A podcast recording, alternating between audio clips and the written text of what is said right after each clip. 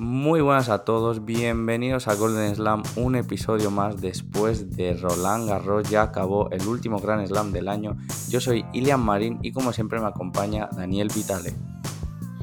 Muy buenas Ilia, muy, muy buenas a todos los que nos escuchan, esta audiencia que día a día va creciendo de a, poco. Sí, como, como decimos, para hablar de, Roland Garros, de este último Grand Slam que este año eh, han decidido que se dispute ah, como el último Grand Slam de la temporada. Siempre sabemos que es el segundo, pero bueno, esta pandemia ha obligado a que la organización haya decidido salvar el torneo de alguna manera y que se dispute de todas formas con poco público, eh, con la lluvia como protagonista principal. Por suerte, eh, la fiduciatría la han techado este año. Las obras han llegado a tiempo para esta temporada, así que se pudo disputar dentro de la, de la anormalidad de esta pandemia, se pudo disputar al menos eh, todos los partidos y a tiempo, que eso era lo que, el miedo que tenían eh, los organizadores. Pero el tenis no solo vive de Roland Garros, a pesar de que este sea el torneo más importante del, mes y del último mes y medio. Eh, también vamos a hablar, por supuesto, de las sorpresas, de los nuevos jóvenes que cada vez van tomando más terreno en este, en este circuito, circuito ATP, de las decepciones que venían con buenos resultados en esta corta temporada post pandemia. Eh, también, por supuesto, hablar de los argentinos, que una vez más fueron, fueron noticias esta semana. Eh, como la historia bien lo dice, en Roland Garros es el gran slam que, que mejor eh, resultados han tenido a lo largo de, su carrera, tanto los españoles como los argentinos. Y una vez más, estos dos países fueron protagonistas.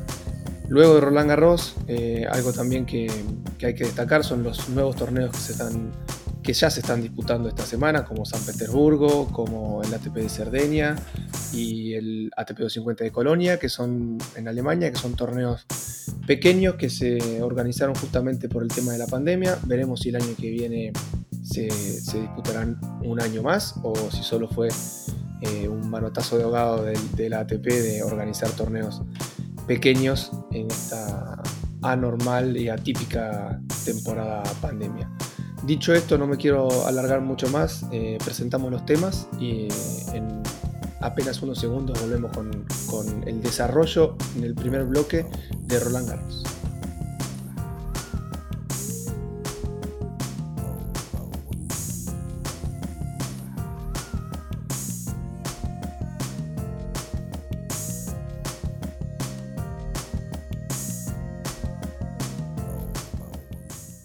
Ya estamos de vuelta por aquí y vamos con, lo más interesante ¿no? de todo el torneo, que fue la final de Roland Garros entre el número uno y quien llegaba invicto, Novak Djokovic, y el rey de Roland Garros, el que juega en su casa, Rafael Nadal. Fue antes de ir a qué, qué pasó en la final, para mí era uno de los partidos eh, más históricos que, que íbamos a presenciar, sobre todo por los alicientes, ¿no? Era, los datos son impresionantes, o sea, eh, Novak Djokovic estaba invicto a estas alturas de año, es verdad que era un año muy atípico, pero nadie lo, había conseguido y parecía que si pasaba este partido ya nadie le iba a frenar, era la prueba más dura, iba a ser el primer jugador si, si, si hubiese conseguido ganar, que consigue eh, ganar todos los Grand Slams dos veces, Roland Garros solo tiene uno y este lo va a conseguir por segunda vez consecutiva. Y en el otro lado de, la pista teníamos a un Rafael Nadal que si ganaba era su victoria número 100 en, este torneo, ¿no? Qué cifra tan bonita y qué cita tan especial para conseguir esa victoria y por, como ya sabemos, 13 eh, Roland Garros. Eh, no había perdido ninguna final en, en Roland Garros, o sea, unos números impresionantes y por los alicientes ya digo que yo estaba muy emocionado más allá de lo que luego vimos eh, por juego. Sí, mucha, mucha previa más que desarrollo en sí. Eh, como, como, decís, eh, Rafa hubiera sido, perdón, Djokovic disputaba este partido con la intención de ser el único en la era abierta, de ganar dos veces cada Grand Slam. Recordemos que si sumamos era abierta con era, con era la era anterior a la era abierta, que era antes de 1968, eh, Rod Laver ganó tanto el Grand Slam en 1962 como en 1969. Es el único que al menos ganó dos veces cada Grand Slam, pero si hablamos de la era abierta, que es la era moderna, que es la era en la cual eh, cualquier jugador con nivel suficiente y ranking necesario para disputar los Grand Slam eh, lo podían hacer sin ninguna limitación. A partir de 1968 nadie ha podido eh, concretar esta gesta. Los que más cerca estuvieron fueron Roger Federer en 2011, que perdió la final de, de Roland Garros contra precisamente Rafael Nadal, y Novak Djokovic esta temporada. Eh, también estuvo cerca Rafa en Australia, en Australian Open, hace un par de temporadas, en 2019, si mal no recuerdo, cuando fue vapuleado por, por Novak Djokovic, que también tuvo la oportunidad de ganar dos veces ese torneo. La vez anterior también había tenido la oportunidad en 2014 contra Babrinka, recordemos aquella lesión de, de Nadal en la espalda que le impidió eh, jugar esa final con, con tranquilidad, eh, pero bueno, eh, esto es lo, que sucedió el día de ayer, una final un poco desbalanceada en cuanto al nivel, una lástima porque mm, estábamos esperando todos que, que Djokovic en algún momento hiciera el clic para poder al menos estirar este, este partido hacia un cuarto set. Quiso remontar en el, en el tercero, estuvo 5 iguales, 40 iguales, hizo una doble falta un poco mental ahí para, para no alcanzar el, el tiebreak y Ráfaga sabemos que cuando huele sangre eh, no deja escapar a la presa y pudo cerrar el, el partido 6-0, 6-2, 7-5. Exactamente, y es que un 6-0 en una final de una, en una final de este calibre, yo creo que no lo esperaban ni los más ilusos, ¿no?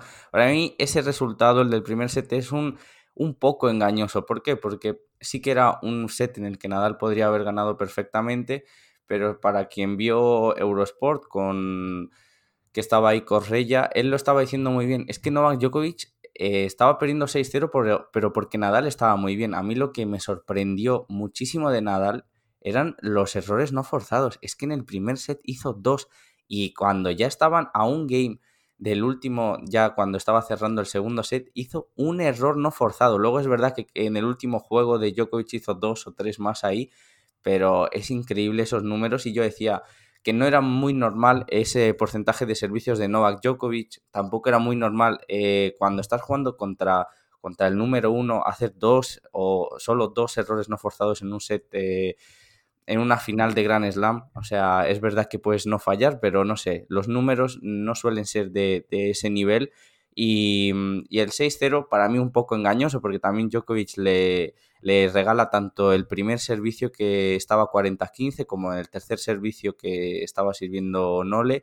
Se pone 40-0 y luego se come un break. Bueno, tenía que ser más preciso Djokovic, aún así, un, un set que estuvo muy superior, pero parecía que aún podía plantarle cara a Novak Djokovic. El segundo set para mí fue eh, mucho peor, se confirmaron las malas sensaciones de Djokovic, ese primer servicio no, no funcionaba, eh, luego tampoco tenía ninguna oportunidad al saque, es decir, al resto. Y, y, nada, luego en el tercer set, como tú dices, ¿no? Después de dos horas y cuarto, parecía que Djokovic, además cuando hizo break se puso ahí a gritar y demás, pero pero no puedes jugar una final contra Rafael Nadal en Roland Garros y saltar a jugar eh, después de dos horas y cuarto con dos sets abajo. O sea, remontar eso es una proeza y un error de Djokovic eh, no haber subido el nivel desde, desde el principio. Sí, nos quedamos con las ganas, como dije hace unos minutos, de ver al menos un cuarto set, de cómo hubiera reaccionado tanto Rafa como, como Novak a ese cuarto set después de una paliza tremenda, sobre todo en el resultado, eh, no tanto en el, desarrollo del partido, sobre todo como marcas en el primer set, eh, después de haber perdido esos dos sets y si hubiera podido levantar, pero bueno, estamos hablando casos hipotéticos. Eh, hoy al principio del programa dijiste que era su victoria número 100 y en su carrera fue la victoria número 999. Qué pena para los estadísticos que no hubiera, que hubiera sido la victoria número 1000 porque los números redondos tienen ese, ese algo en la gente que no sé cuál, qué diferencia es ganar 999 o 1000, pero el número 1000 llama mucho la atención. El número 20 llama mucho la atención, el número 100, siempre los números redondos son como, son como más lindos de ver, son como más atractivos tanto para la prensa como para eh, los espectadores. Eh, así que vamos a tener si disputa algún partido más y lo llega a ganar Rafa Nadal esta temporada, porque dejó entrever que no sabía si iba a jugar algún, algún torneo más de acá a fin de año. Vamos a ver las, las redes nuevamente inundadas con ese partido número 1000, como lo hizo Roger Federer hace dos o tres temporadas, que Federer en ese caso sí estuvo muy, muy atinado con, su partido número 1000. Eh, no sé si te acordás cuando ganó Brisbane 2018 o 2017, eh, que ganó Brisbane ganando su partido número 1000 y levanta el trofeo con, con la, escrita del torneo abajo con el número 1000 grande. Eh, son, son cosas de la casualidad, del destino, que en este caso Rafa no tuvo esa pequeña dosis de suerte, pero que si no es el 2020 será en 2021. Yo creo que el Master no creo que se lo saltee, pero es probable que, si juega, juegue solamente París. Eh, si es que lo juega, que es uno de los grandes, uno de los Master 1000 que, menos éxito ha tenido en, toda su carrera. Pero me parece que desaprovechar la oportunidad de ganar eh, el único torneo importante que no ganó en toda su carrera Nadal, con este estado de forma y con este nivel de confianza, creo que ni él ni su equipo se, van a permitir no disputar eh, este torneo a fin de temporada. Pues sí, veremos, ¿no? Como tú decías, ese torneo en París, qué bien se le da París como ciudad cuando juega en Roland Garros y qué mal se le da cuando juega ese Master 1000, ¿no? En indoor, o sea, es eh, bastante anecdótico, pero bueno, es un Master 1000 que no tiene gran importancia o tiene menor importancia porque al final es el último y muchos de ellos ya saben eh, si van a ir a la Copa de Maestros o no y suele perder un poco de importancia, ¿no? Eh, pero hablando de números, eh, hay que ir al número 13, ¿no? Número que para muchos da mala suerte, como tú estabas diciendo, estábamos hablando de números redondos, para otros es el 12 más 1, ¿no? pero bueno, número, trofeo número 13 en Roland Garros para Rafael, Rafael Nadal es impresionante, o sea, la organización ya estará pensando si le van a poner el nombre del torneo a Rafael Nadal, si le van a poner alguna pista en su nombre, pero es que seguramente esto no, lo volvamos a ver. Eh, yo estoy casi al 98% seguro de que, que, es tan difícil volver a ver algo así que, estamos, que lo valoraremos incluso mucho antes. Es verdad que lo valoramos ahora, pero eso quedará en los libros de la historia, que, que alguien levante 13 veces un gran slam, con la, y más hoy en día con la competencia que hay, eh, que siempre los jugadores están adaptando a, estos nuevos desafíos y más este año, ¿no? Eh, las temperaturas, la bola, que no le gustaba a Nadal, eh, no sé, impresionante. lo de Rafa, que es que encima vuelve a ganar una vez más sin perder ningún set a lo largo del torneo. O sea, impresionante. El número 13 en Roland Garros es totalmente ridículo. Eh, y sobre todo en un tenis actual tan físico, tan determinante eh, a, la, hora de, disputar cada partido, sobre todo aún más en, tierra batida. Eh, puede dársela, y se ha dado a lo largo de la historia, que jugadores casi retirados, como el caso de Iván Isevich, o jugadores en, la recta final de su carrera, han tenido grandes resultados, pero en superficies rápidas, sea Wimbledon, sea carpeta cubierta en su, en su época. ¿Por qué? Porque dependen de un juego de dos o tres tiros, de un saque agresivo, de su juego mucho más directo, pero en una superficie que no te permite ganar los, cada, cada punto con dos o tres tiros o hay que construir el juego y armarlo y tratar de mm, incomodar más al rival antes de, definir cada, uno de los puntos y de los juegos es, eh, llama la atención que desde 2005 hasta 2020 se hayan disputado 15, 16, perdón, 16 torneos de, en, París, 16 Roland Garros, y de esos 16 haya ganado 13 la misma persona, de las cuales una perdió con, en 2009 con, Robin Soderling en octavos de final, la siguiente derrota eh, fue en 2015 con, Novak Djokovic en cuartos de final. Eh, la, única, la, única, derrota que ha tenido eh, en esa instancia. Y luego perdió, que entre comillas perdió, abandonó en tercera ronda con Granollers en 2016. así que son 100 victorias y tan solo dos derrotas en pista en 16 años de, disputar Roland Garros. Recordemos que en 2004 él no pudo disputar el torneo, no pudo jugarlo por una lesión en, la planta del pie, que lo tuvo mal traer durante, durante casi una temporada, que volvía, que no volvía, que en 2005 le habían diagnosticado que no iba a tener una carrera larga, y mírenlo ahora, con 20 Grand Slam y 34 años y en su mejor forma. Eh, bien decía Nico Almagro en un partido que jugó contra Rafael Nadal, totalmente desesperado, el bueno de Nico, diciendo, es que tendrá 40 años y, seguirá ganando. O sea, pues no anda muy lejos eh, lo que dijo hace varios años eh, Nico Almagro, ¿no? ahora volveremos a Rafa Nadal, hablando de ese número 20 de Grand Slams y sobre todo a mí lo que me gustó mucho de él, parte de su juego, las declaraciones, pero bueno, vamos a ir terminando ya con Novak Djokovic eh, como siempre, un poco su torneo renqueante, ¿no? Como dando esa sensación de, ay, ahora estoy mal. Eh, por ejemplo, contra Pablo Carreño salió a la pista que si le daría el brazo, que si... Es verdad que tenía un vendaje en el cuello muy grande. Eh, daban imágenes del entrenamiento de antes que le estaban haciendo justo ahí un masaje, pero bueno, él, mismo dijo que era por las temperaturas que habría cogido frío y, y, tenía como toda esa parte muy, muy encogida, ¿no? No se sentía bien pero siempre da esa sensación de que no, de que no está bien. Contra Chichipas tenía match ball para cerrarlo 3-0 y acaba eh, ganando en el quinto set. Chichipas dice que bueno, que tuvo ahí una lesión, que le volvió eh, las molestias que tuvo en Roma y demás. Eh, ya hablaremos del bueno también de Stefanos, pero la cosa de Djokovic es que yo siempre digo que él siempre da una, una imagen que realmente no es, siempre parece que está renqueante, que, que puede perder tal y cual, pero no nos olvidemos que este tío venía invicto, que para mí, por muy mal que vaya en el marcador, siempre tiene el partido controlado, menos ayer. Ayer le falló tácticamente el partido, empezó con las dejadas contra Nadal, no funcionaban, y eso que le llegaba y aún así acababa bien los puntos Djokovic, pero necesitabas algo más, ¿no? Sobre todo ese primer servicio, necesitas algo más que unas dejadas, no le funcionaba, eh, estaba bien jugando de revés, pero no se sentía cómodo. En el segundo set empezó a jugar mucho más de derecha, pero ¿qué pasa? Que cuando vas abajo en el marcador, intentas ser más agresivo, al final pasa que acabas fallando mucho más y si fallas ante Rafa, lo más normal que pasa es que pierdas, ¿no? Y, por último, ¿no? Eh, has nombrado antes a, una persona que se, que se, ha hablado mucho de él, eh, Goran Ivanisevic, eh, un tanto desafortunado, ¿no? En esas declaraciones pero por una parte yo lo entiendo, porque también es un poco parte del show.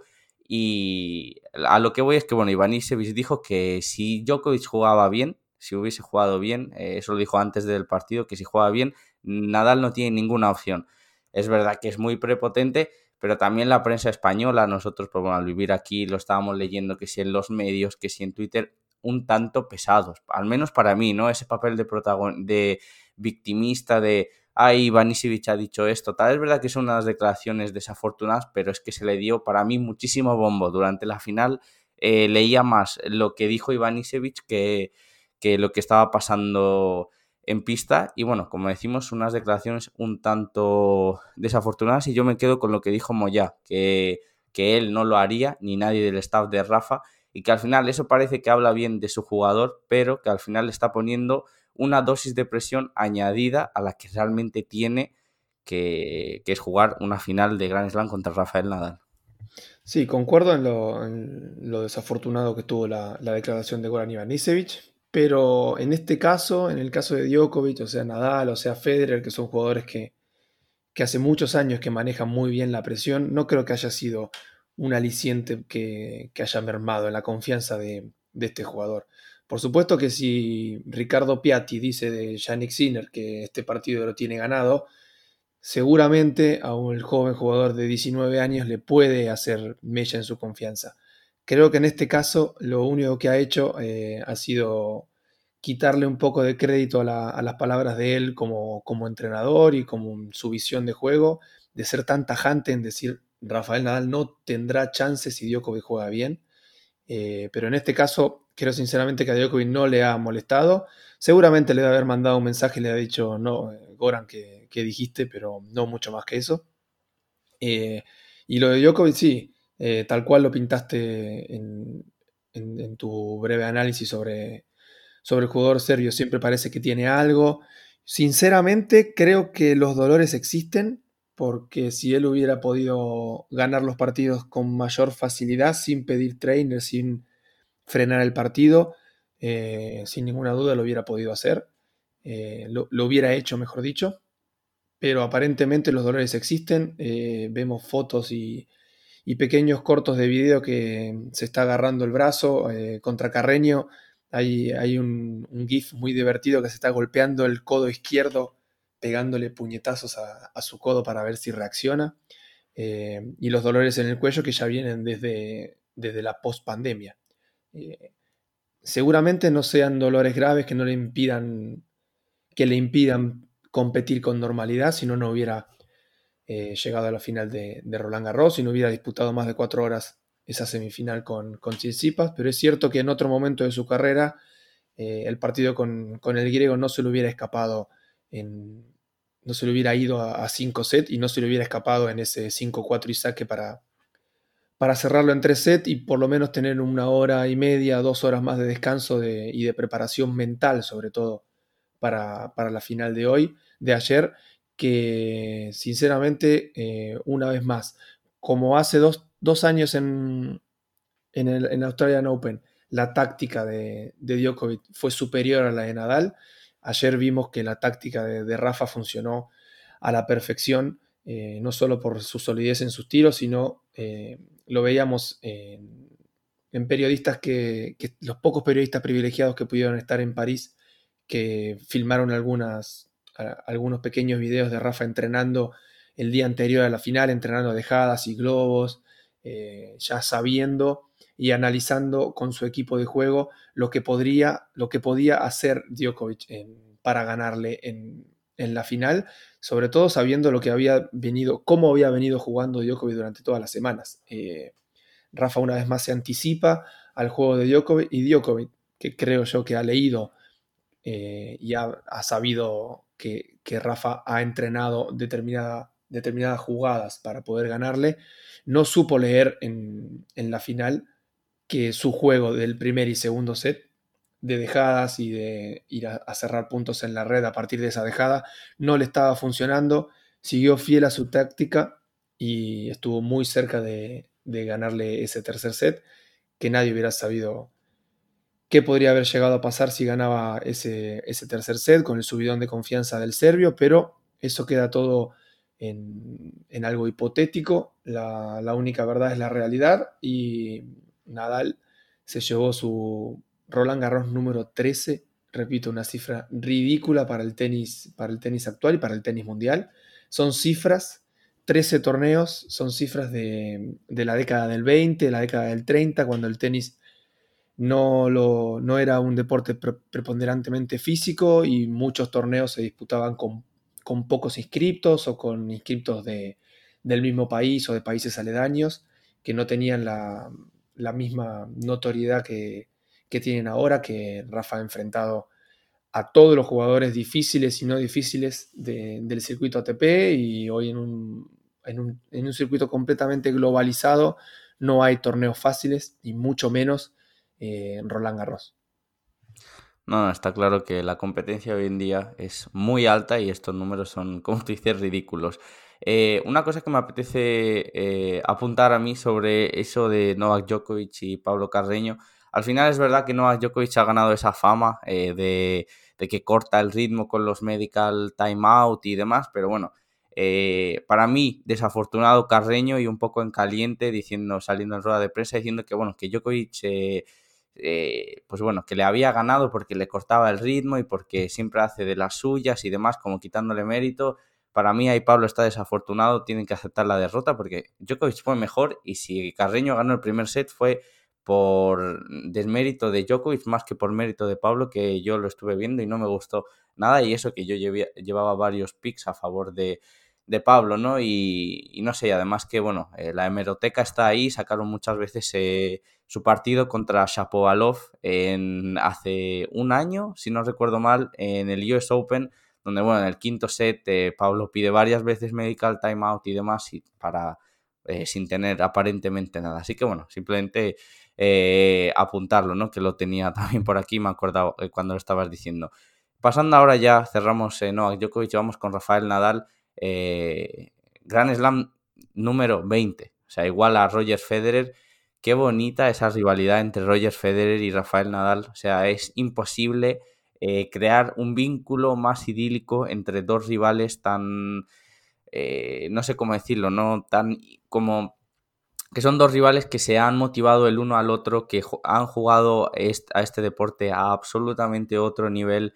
Es increíble, ¿no? Vimos ahí el tweet de, de Roger Federer con un texto diciendo que, bueno, que estaba muy contento, por así decirlo, ¿no? De que Nadal le alcanzaba esa cifra y que, bueno, que son grandes rivales, pero que también son amigos y eso es eh, absolutamente increíble. Y yo eh, también me quedo con las declaraciones de Rafa Nadal, ¿no? Cuando se lo dicen después de ganar este título, él dice que, bueno, que lo importante es que él ha ganado este título y, y qué bueno es verle conservar esa humildad siempre. Es que ni ganando 13 Grand Slams, eh, perdón, 13 Roland Garros, 20 Grand Slams, se le sube eh, todo a la cabeza, siempre se acuerda de la gente que lo está pasando mal eh, con la pandemia, no sé, es tan humilde, tan eh, tiene tan marcado esos valores que, Rafa Nadal de verdad es un genio y, ojalá no la gente que, porque bueno, ayer como siempre vimos a mucha gente de España en general, como es normal, admirándole. Yo siempre digo que ojalá la mayoría de gente no solo lo tuitease, sino copiase un 1% de los valores de, de Nadal porque qué importante es también, eh, aparte de saber perder, saber ganar, porque las maneras de, de Rafa son para mí eh, inmejorables, o sea, un auténtico señor. Sí, sí, el ejemplo no solo como deportista, sino como ser humano, como una persona referente eh, como, deportista para, las nuevas generaciones y para las generaciones actuales que no solo uno se vea reflejado en Rafael Nadal como jugador de tenis, sino como, como persona tanto dentro como fuera de, la, de una cancha de tenis. es muy importante el legado que, está dejando y que dejará cuando en algún momento de su carrera se retire. Y volviendo a la rivalidad con Federer, sin lugar a dudas es la más bonita de, por lo menos estos últimos 20 o 30 años, eh, por, la, por lo tan diferentes que son en su manera de jugar. Eh, hoy en día no son tan diferentes como en, los inicios de su carrera, pero siguen siendo completamente opuestas sus, maneras de ver y de sentir el tenis. Por un lado tenemos la, excelencia, la coordinación absoluta, los golpes eh, más lindos que uno puede llegar a aspirar como, jugador o como espectador, y del otro lado tenemos la garra infinita, eh, el puño apretado, el, no regalar ni siquiera un punto a pesar de ir ganando 6-0, 6-0 o de ir perdiendo incluso 5-0, 5-1. Em, son distintas maneras de ver el tenis, distintas maneras de sentirlo, pero la misma ambición por querer cada vez más. No por algo eh, tienen 20 Grand Slam cada uno, una cifra que em, está lejos de, cualquier otro tenista de, la historia de este deporte. Eh, apenas tres de diferencia con, con Novak Djokovic, pero recordemos que hace 15 años el máximo ganador de Grand Slam era Pete Sampras, que tenía una cifra de 14, que en su momento cuando Federer gana el cuarto, el quinto, que ya se avisoraba que, el suizo iba a ganar muchos más, eh, la, duda de, de, los periodistas y los especialistas en, de este deporte era, ¿alcanzará Sampras?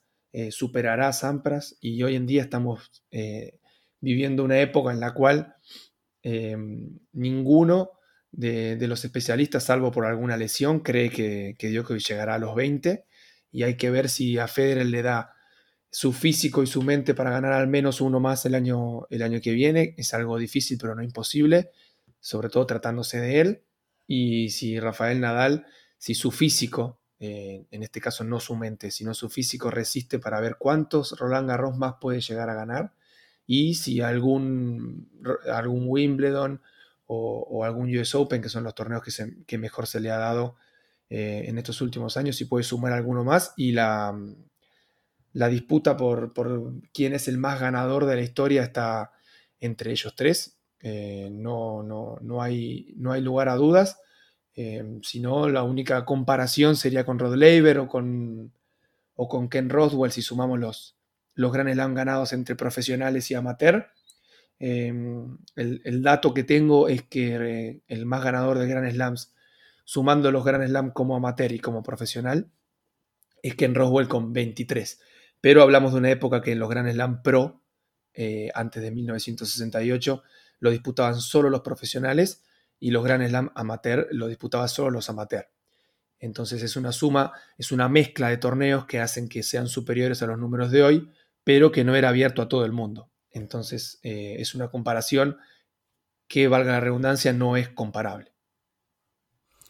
Pues sí, números eh, de verdad increíbles. Yo lo único que quiero añadir, y no voy a meter en este, en general, el debate que se genera siempre que eh, cualquiera de, los tres gana cualquier Grand Slam, si quién es el mejor, quién va a ser el mejor de la historia y demás. Yo siempre digo que la gente en general eh, pierde mucho tiempo, sobre todo eh, de, discusiones, cuando alguien es como muy fan de uno o del otro, y yo pienso que en 10 años, cuando se hayan retirado, los vamos a echar tanto de menos que les vamos a echar de menos a los tres, no a uno más que al otro y demás. Los números estarán ahí, cada uno luego al final tendrá su opinión, porque es normal que a uno le guste más Nadal y a otro le guste más Federer, más allá de si es de tu país o no, hablando simplemente de, de estilo de juego. Estamos en una época impresionante, mágica del tenis y lo que hay que hacer es disfrutarles y, tenemos la suerte de que aún juegan, ¿no? Como tú dices, veremos Federer cómo vuelve, eh, veremos eh, Djokovic si le da para superarlo, si no, y veremos Nadal también eh, cómo... no sé, a lo mejor sí que es verdad lo que dijo Almagro, ¿no? Que a los 40 seguirá ganando Roland Garros. Y ya acabando con esto de, con toda la final, con todos los números de Rafael Nadal que hemos repasado, vamos con las sorpresas, decepciones, los destacados de, del torneo, ¿no? Voy a empezar por, los destacados, ¿no? Porque eh, lo hablamos el otro día, me voy a colgar así una medallita para mí. Diego Swatchman, lo dijimos antes de empezar el torneo. Eh, para mí era, bueno, esa variante mía como ganador y oye, no se quedó tan lejos, ¿no? Una semifinal donde además le dio más guerra Swatchman a Nadal que Djokovic a Nadal. Es verdad que obviamente la diferencia entre ambos es grande, pero el partido de Swatchman fue mucho mejor que el de Djokovic. Y semifinal para Diego Swatchman, que estrena eh, su mejor ranking ATP, número 8 del mundo. Y ahora su objetivo está muy claro, eh, ir a la Copa de Maestros. Así que seguramente le veremos en, en varios torneos, tanto seguramente en el Master de París, como en algunos otros torneos que se vaya apuntando tanto 500 como 250. Y nada, como decimos, torneazo de Diego Schwartzman. Sí, el, otro destacado que, acordamos para este programa es el, griego Stefano Tsitsipas, que lo nombramos al principio del programa. Eh, creo que a pesar de, la merma física, eh, no dio la talla mental luego de, remontar dos sets ante, ante Novak Djokovic en la, semifinal de casi cuatro horas o más de cuatro horas, si, si mal no recuerdo. El griego, luego de ganar ese cuarto set, em, se, viene, se viene abajo mentalmente por tener el partido tan cerca, por luego de, de estar match point abajo en el tercer set, poder remontarlo. Em, no es nada fácil derrotar a, esta clase de jugadores en una instancia tan adelantada en un, gran slam.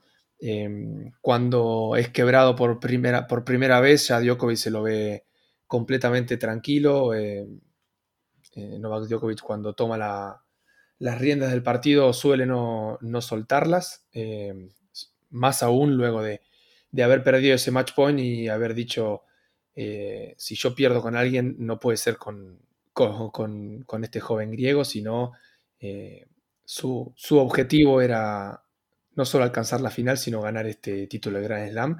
Por eso después de semejante maratón y esa lucha mental de, no poder ganarlo y después sí ganarlo después de cuatro horas, lo vimos casi no festejar en su, eh, victoria ante, el griego. ¿Por qué? Porque su enfoque era de llegar lo mejor preparado a la final.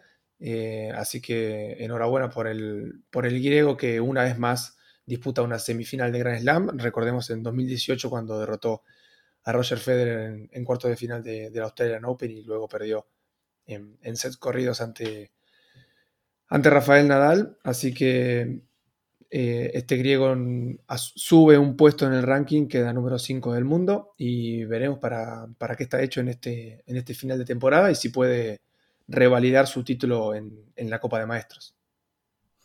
Pues sí, y eh, voy a nombrar yo las decepciones del torneo que tenemos apuntado aquí, un par de nombres, aunque en un torneo, eh, tanto para las decepciones como las sorpresas que ahora pasaremos con ellas, ha sido un torneo donde se podrían sacar 20 nombres, tanto de sorpresas como de decepciones, porque vimos a muchísimos cabezas de serie perder en primera ronda, a muchísimos, a bastantes jugadores de quali que mínimo pasaron a la segunda ronda y vimos como a cuatro o cinco pasar hasta la tercera ronda números que no suelen ser tan habituales, pero aquí contaba mucho la adaptación que tenía el torneo cada uno. Y bueno, con decepciones, pues bueno, Denis Shapovalov, porque venía jugando muy bien en Roma, nos dejó muy buenas sensaciones, aquí no lo hizo tan bien.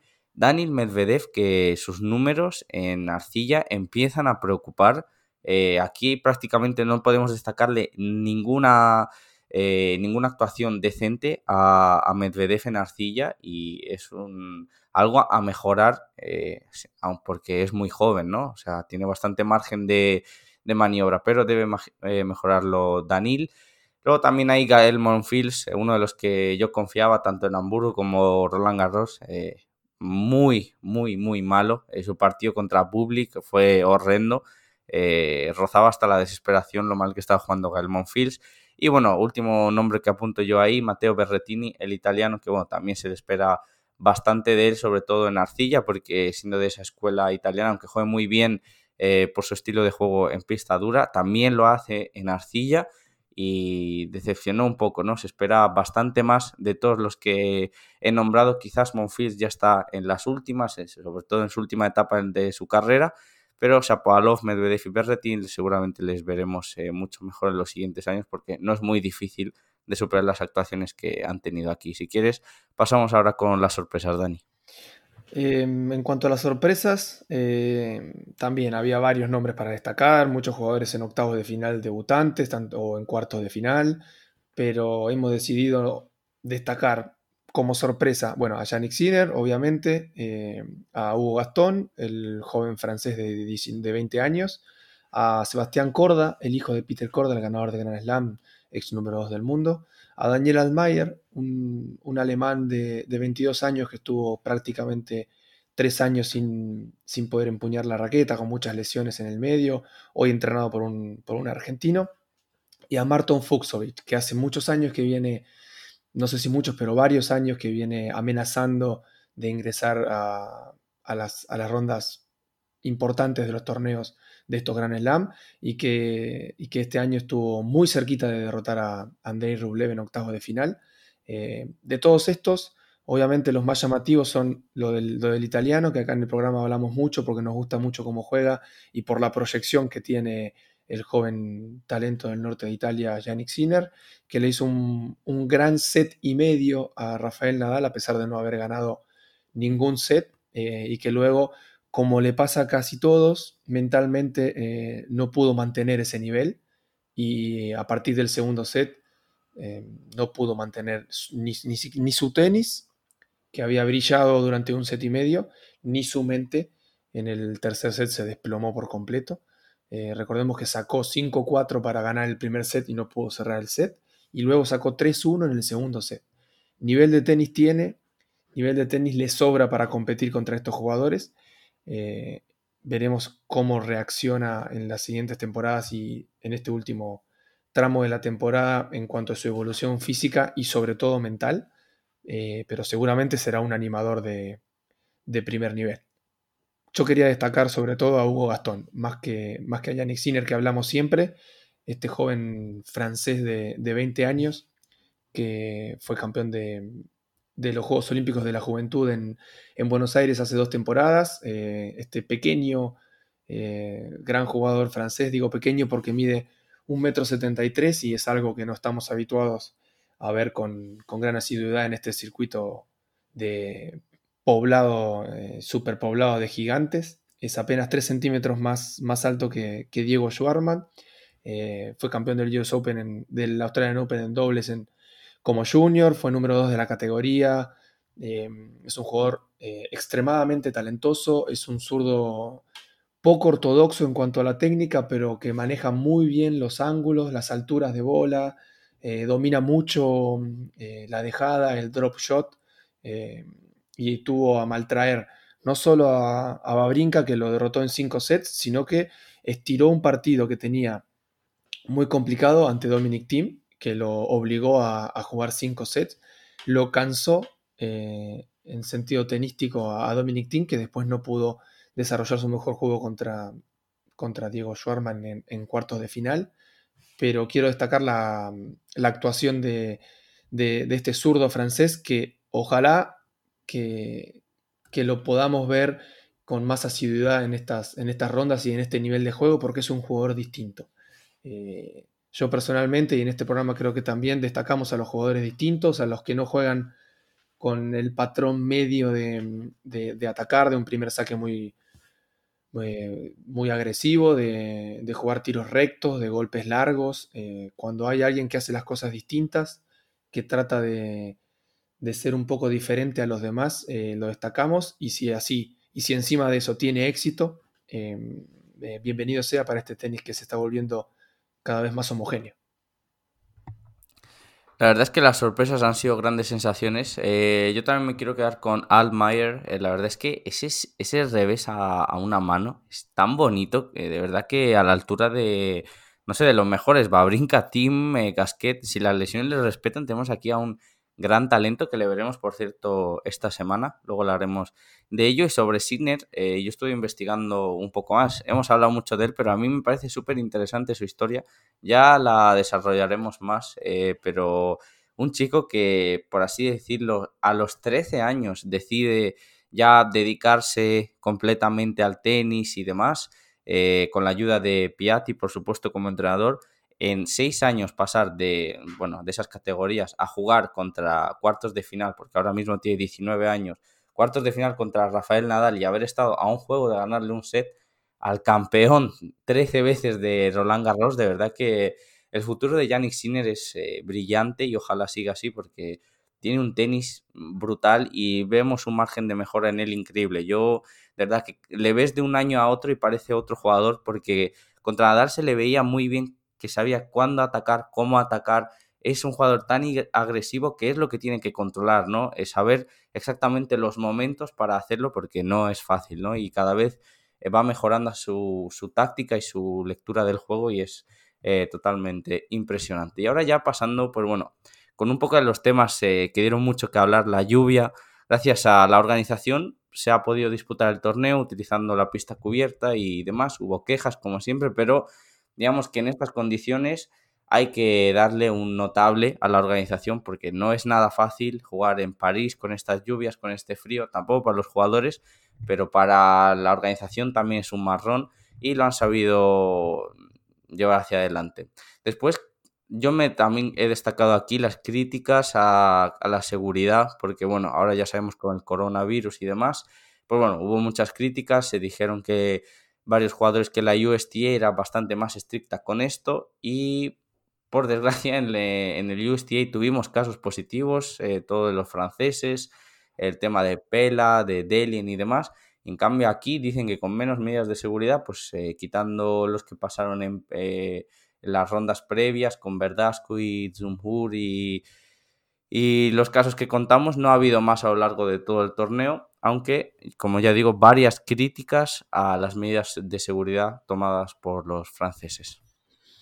Así es, y antes de ir a la, breve pausa quiero destacar eh, una, novedad que salió, que salió a la luz. en realidad dos, noticias importantes sobre el tema de la lluvia y los, horarios nocturnos que la organización había dicho que no iba a programar, pero que hubo días que se terminó eh, en horas muy, muy, muy tardes en la, noche de París, sobre todo porque mm, en esta época del año eh, hay casi dos horas menos de luz que, en mayo, junio, cuando se disputa tradicionalmente este torneo.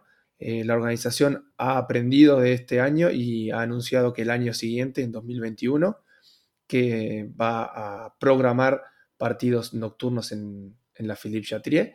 Así que es una noticia, es una buena noticia para, para el torneo de París, que seguramente eh, el año que viene se disputará con, esperemos, con, total normalidad. Y si haciendo cuentas, siempre tenemos que esperar un año para ver el, que se dispute nuevamente el mismo torneo. Esta temporada vamos a tener que esperar apenas siete meses.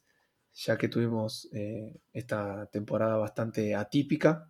Así que tuvimos un Grand Slam que terminó más, más tarde que, el US Open en, relación a las temporadas pasadas, que el último Grand Slam a jugarse es, es US Open. Esta temporada el Roland Garros terminó el 11 de octubre y a fines de mayo del 2021 ya tendremos nuevamente eh, Roland Garros con la novedad de que se va a disputar el torneo en, horarios no acostumbrados a disputarse en, Roland Garros específicamente, porque los demás Grand Slam, tanto Australian Open como US Open, históricamente tuvieron la, sesión nocturna, gracias a, la aplicación de las luces y sobre todo gracias a la, aplicación de varios años atrás de los techos que permiten que se dispute a, llueve, truena o nieve o, lo, que sea, temperaturas extremas que, estamos acostumbrados. Recordemos que en, Australian Open las temperaturas son altísimas y en US Open las, temperaturas no son tan altas en esa, en, esa, en esa estación del año, pero sí la humedad es eh, alucinante. Recordemos el año pasado que, tanto Nadal como Federer estaban sudando de algo completamente extraño para, jugadores de, ese calibre que tengan que no solo lidiar con, la con su transpiración normal, sino con gracias a la, humedad de, esa época del año en Nueva York.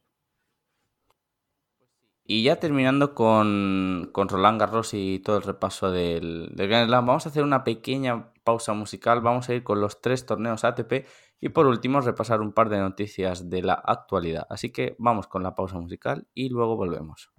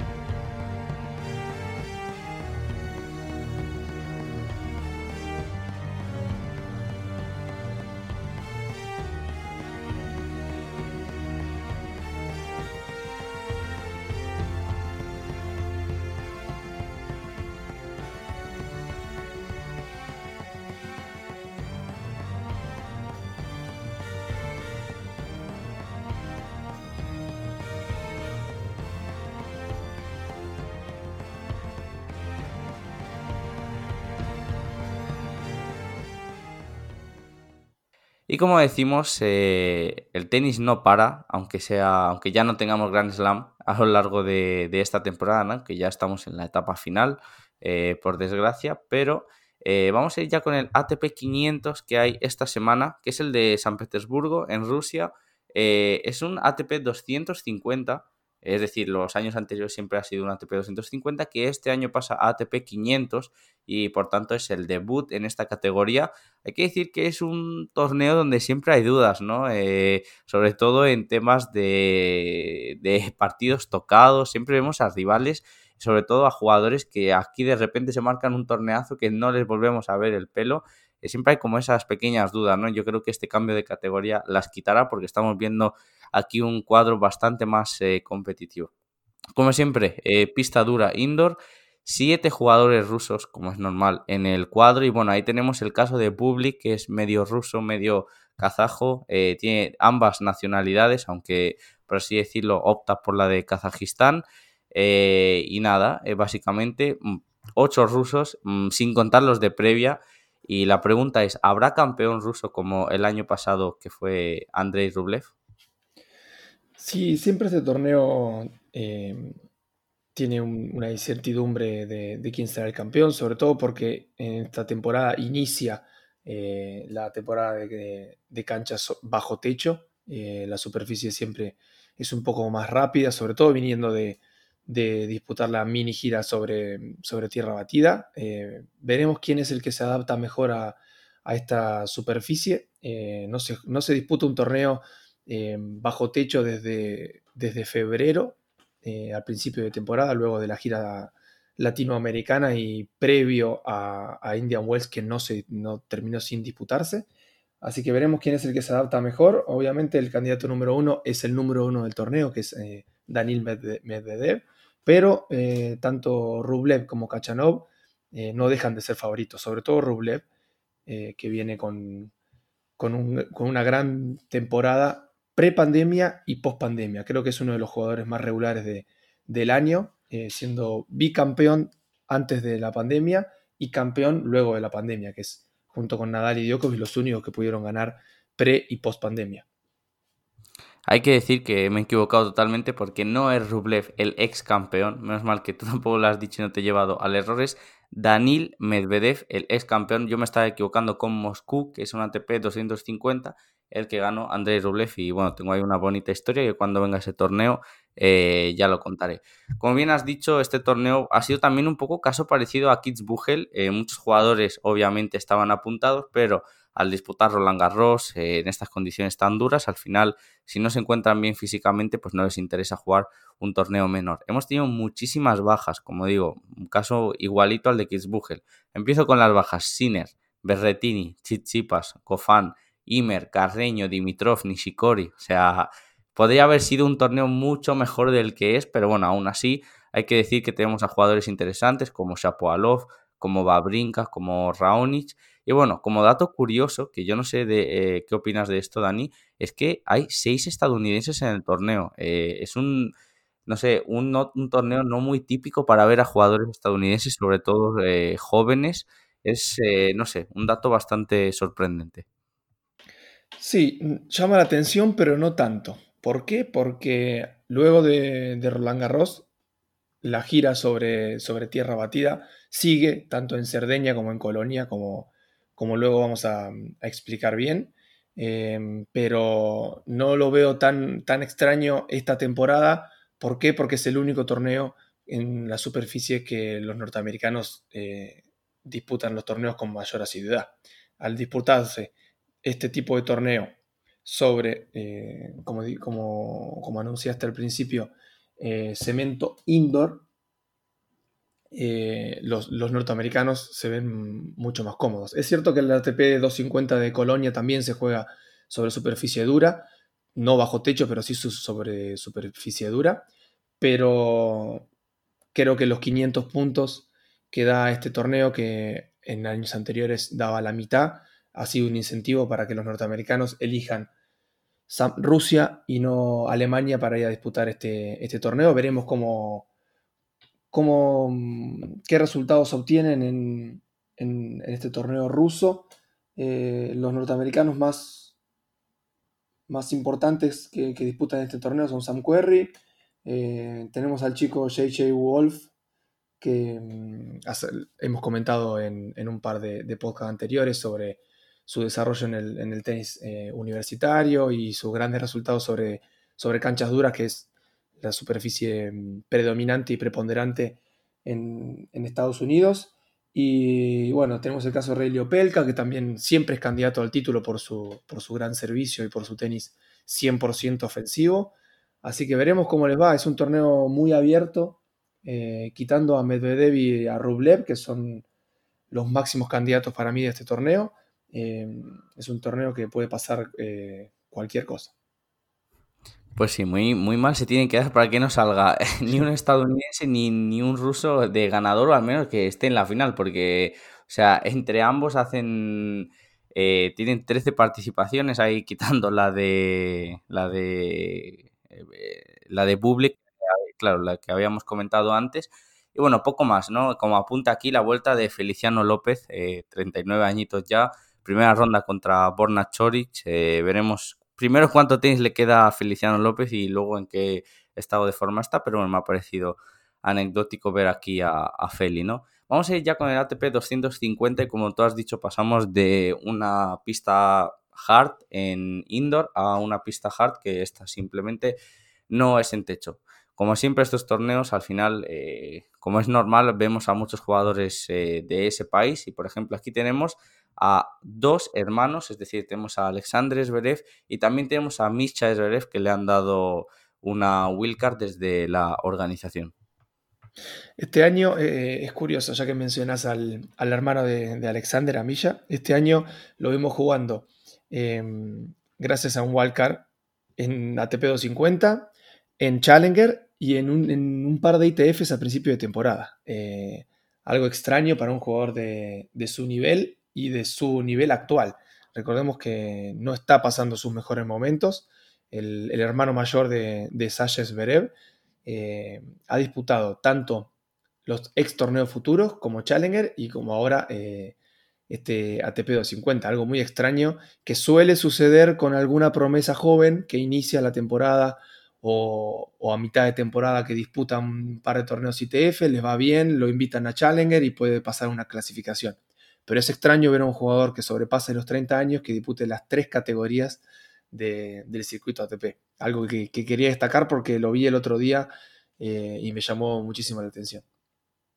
Y también hemos visto a Misha Zverev no solo jugar estos torneos, sino eh, pasarse dos o tres meses eh, una vez que empezaron estas exhibiciones en Estados Unidos y demás, pues se ha tirado ahí dos meses y medio lo que han durado esas exhibiciones jugando, jugando eso, ¿no? Supongo que darían buen, buen dinero para que Mischa no le interesase ni siquiera volver a jugar los Challengers y demás y quedarse ahí. También hemos visto a otros como Lorenzi y tal, aunque el italiano volvió al circuito Challenger a más no poder, pero bueno, ahí le encanta, ¿no? Es como su hábitat eh, natural de Lorenzi. Y, sí, recordemos, perdón, perdón que te interrumpa, pero recordemos que Lorenzi es el máximo ganador de la historia de los torneos Challenger. Eh, es como, como decís vos, es un, es el, circuito que más le gusta y que mejor le, queda al italiano.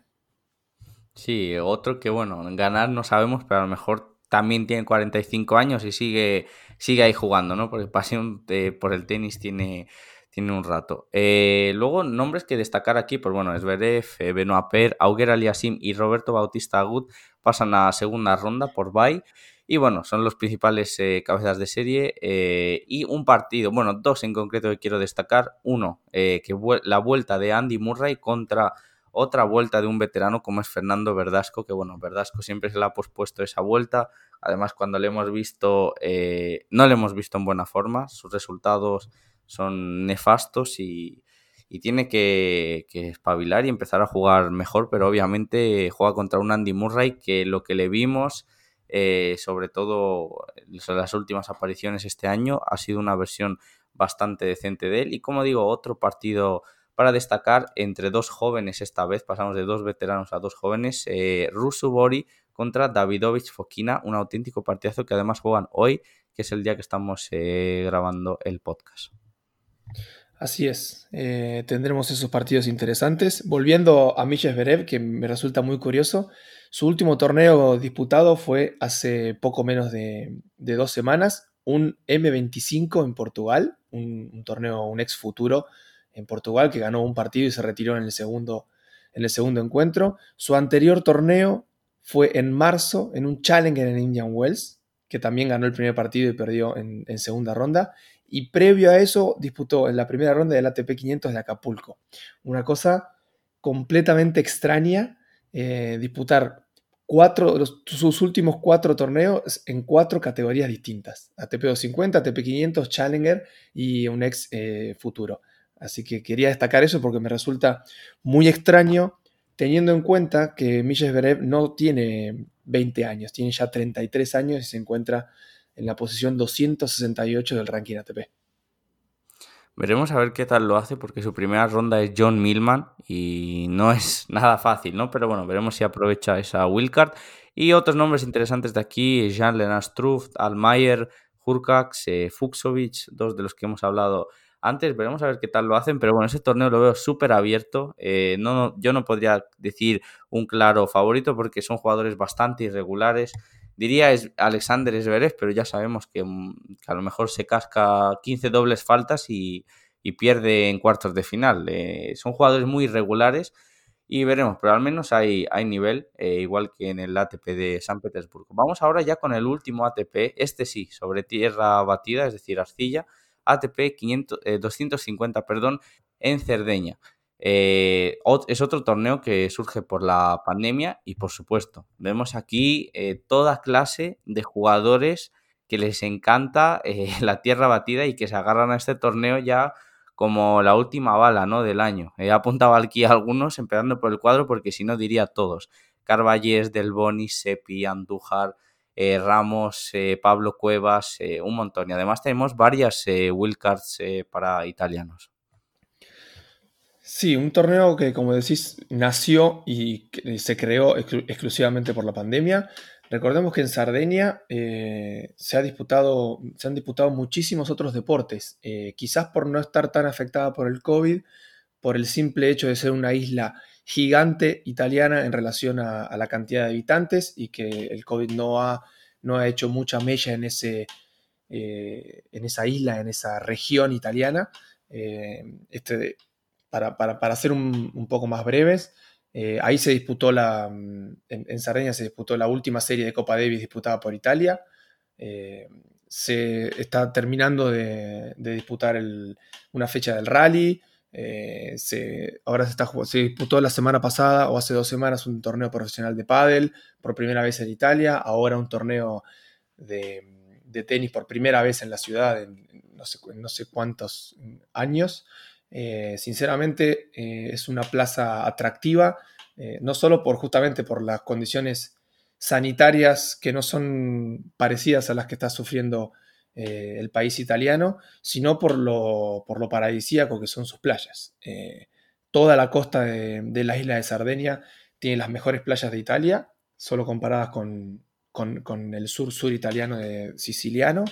Así que mm, es, un torneo que cuando se ven las fotos se ve un, complejo eh, bastante envidiable desde, desde el lado del disfrute, más allá de, que el torneo ofrece, ofrece un cuadro de los tres, eh, obviamente el de menor nivel, pero no deja de ser atractivo por la cantidad de especialistas que hay, como bien nombraste al principio, que es un torneo 100% sobre tierra batida y no es un, un, torneo que van a especular, sino que es un torneo que, los jugadores especialistas van a tratar de, sacar la mayor cantidad de, puntos en esta superficie porque la gira de tierra no ofrecerá eh, muchos más torneos en esta temporada.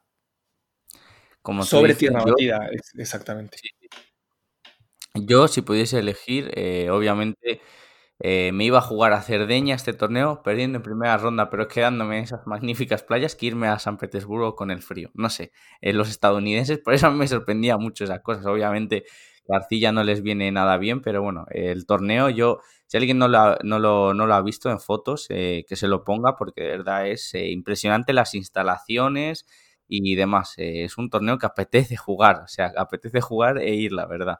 Y bueno, eh, teníamos a Del Potro, perdón, hace unos años teníamos a Del Potro que, prefería eh, disputar el torneo de los Cabos, cuando le preguntaban a qué torneo vas a ir después de, de, la gira norteamericana, y dijo a los Cabos, a la playa, un poco en chiste y un poco en serio, eh, y con estos, estos torneos pasa lo mismo.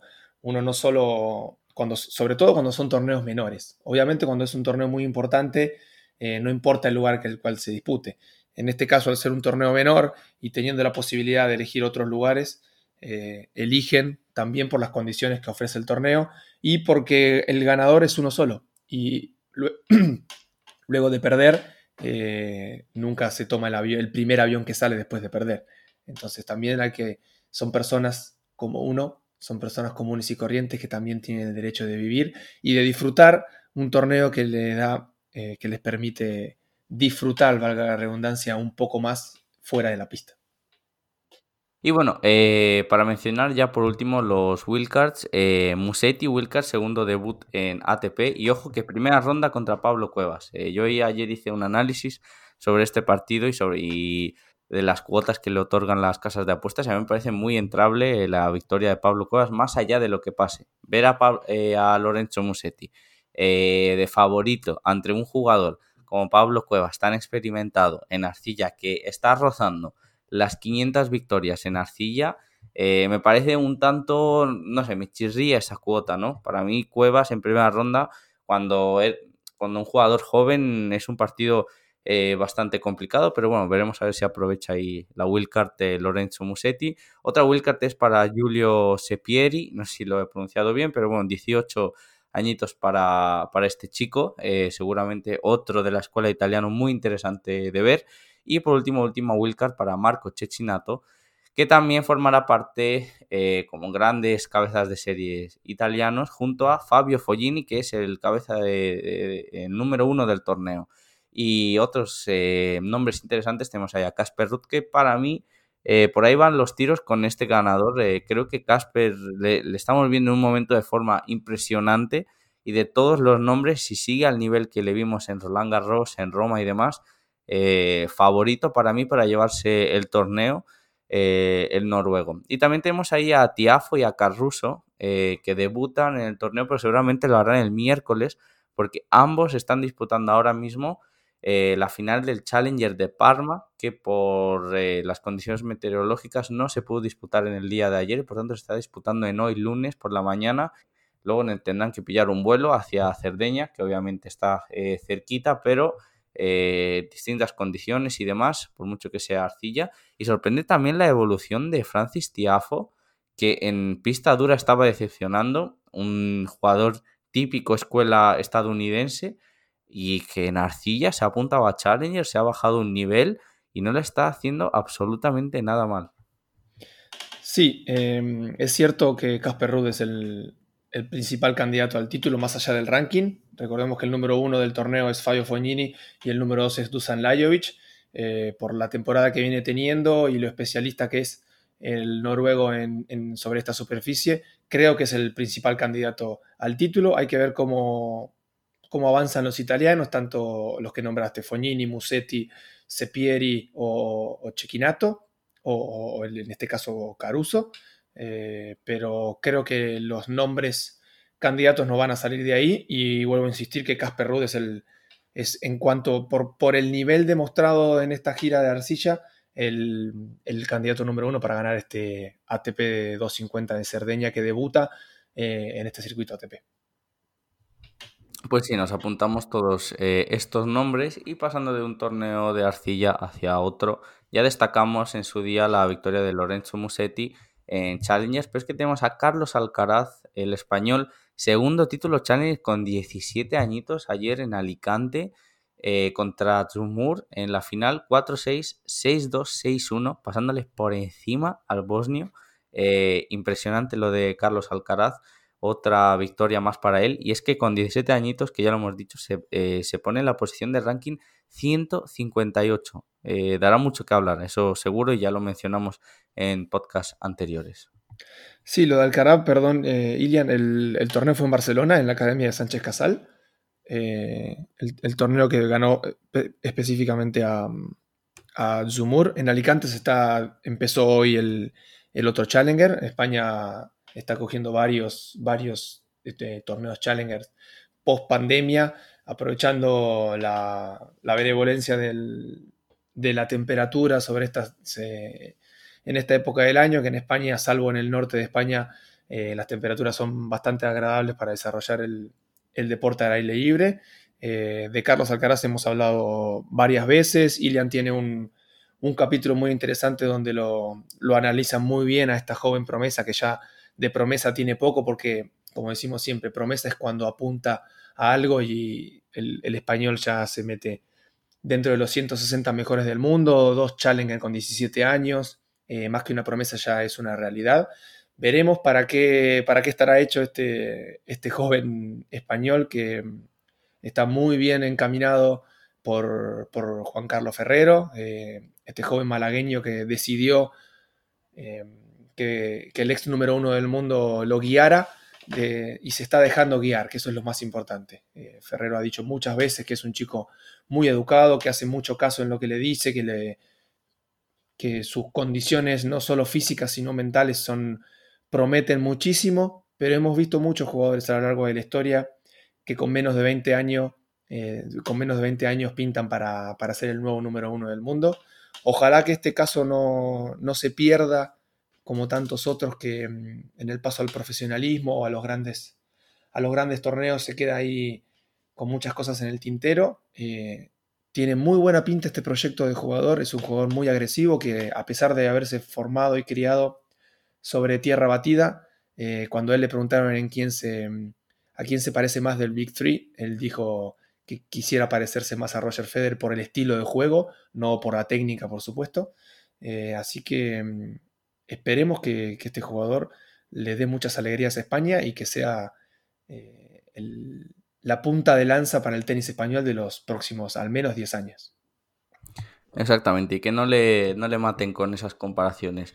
Y saltamos a un torneo que hemos eh, dicho antes porque hay una noticia de última hora y es que en San Petersburgo tenemos un positivo por coronavirus y es Sam Querrey, por tanto, fuera del torneo, se queda sin un estadounidense y entra Víctor Troitsky eh, como lucky loser que juega contra Shapovalov. Es que lo justo me metió en Twitter, lo acabo de ver Así que bueno, eh, destacar esto y esperemos que gestionen bien eh, estos casos ¿no? y que no haya más afectados y demás, pero primera baja de la semana por el COVID-19.